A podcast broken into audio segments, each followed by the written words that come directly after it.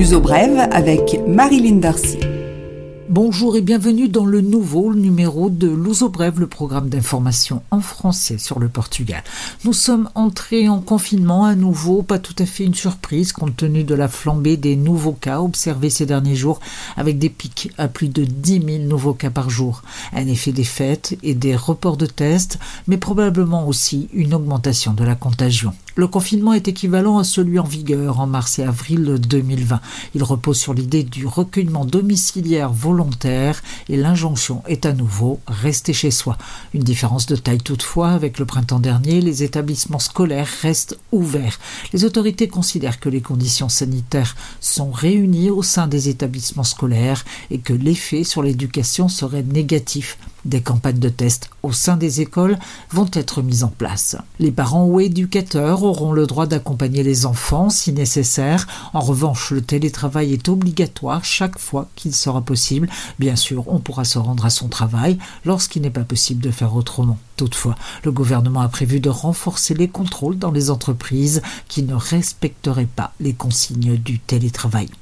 Antonio Costa, le Premier ministre, a rappelé que les mesures sont sévères, mais qu'elles sont nécessaires. Le bilan épidémiologique n'est pas bon, le nombre de décès quotidiens est aux alentours de 150 et les hôpitaux sont désormais à la limite de la surcharge. Des hôpitaux de campagne sont d'ores et déjà en place, le secteur privé est également sollicité pour accueillir les personnes en réanimation. Les transports continueront à fonctionner. La CP, les chemins de fer, ajuste ses horaires, notamment pour la ligne Alpha qui relie Lisbonne à Porto et au sud. À Lisbonne, les ferries maintiennent leurs horaires. En revanche, la Caris, qui gère bus et métro, passe aux horaires d'été, ce qui concrètement constitue une diminution de l'offre.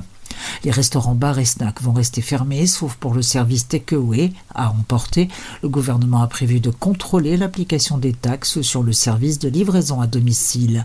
Il a prévu également de nouvelles aides pour soutenir les secteurs qui seront les plus affectés. Restaurants, petits commerces, biens et services, culture et sport. L'Église annonce la suspension des mariages, baptêmes et autres actes religieux. Les cérémonies sont cependant autorisées. En revanche, tout ce qui relève du culturel et du loisir est suspendu.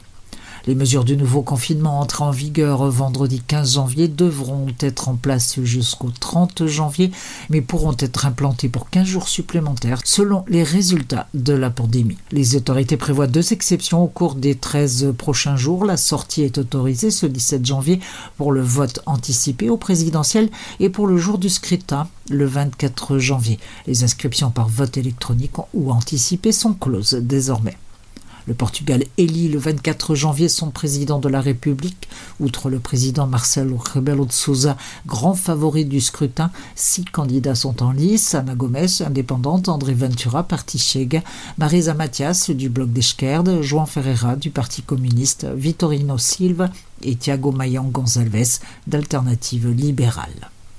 Le vote final sur l'euthanasie au Portugal, qui devait avoir lieu le 13 janvier en commission parlementaire, a été reporté au 20 janvier. Ainsi, le décret ne sera pas remis au président de la République avant la semaine qui suivra l'élection. Marcelo Rebelo de Souza, catholique convaincu, est en campagne pour sa réélection comme chef de l'État portugais. La multinationale française Alten, spécialiste en consultation et ingénierie technologique, acquiert la portugaise IT Sector et ses 600 travailleurs une petite entreprise pour le groupe français présent dans 32 pays et qui a dégagé un volume d'affaires de 2,6 milliards d'euros en 2019.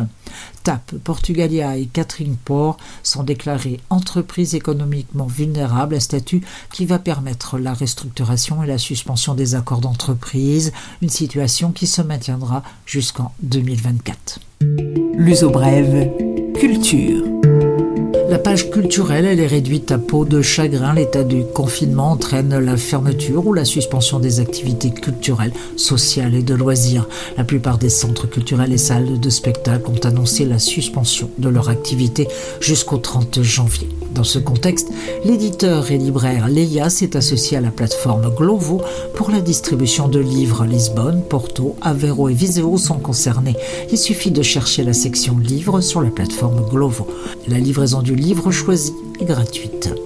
Le géoparc de la Serra d'Estrella devrait inaugurer sa grande route piétonnière et cyclable de 760 km cette année. Chemin des bergers, de leurs animaux, passages ancestraux permettront d'aborder le massif central d'une manière plus naturelle.